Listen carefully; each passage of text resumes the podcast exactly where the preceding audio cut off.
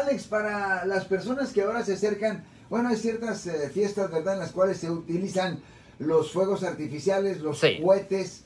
Eh, ¿Hasta qué edad es responsable los padres por las acciones de los hijos que posiblemente tienen cohetes y prendan un incendio? Es, legalmente es 18 años. A los ¿entiendes? 18. Ya, correcto. Es los 18 años. Y cuando un ju- juvenil comete una falta, alguien que tiene menos de 18 años, las multas, mami y papi tienen que pagar las multas.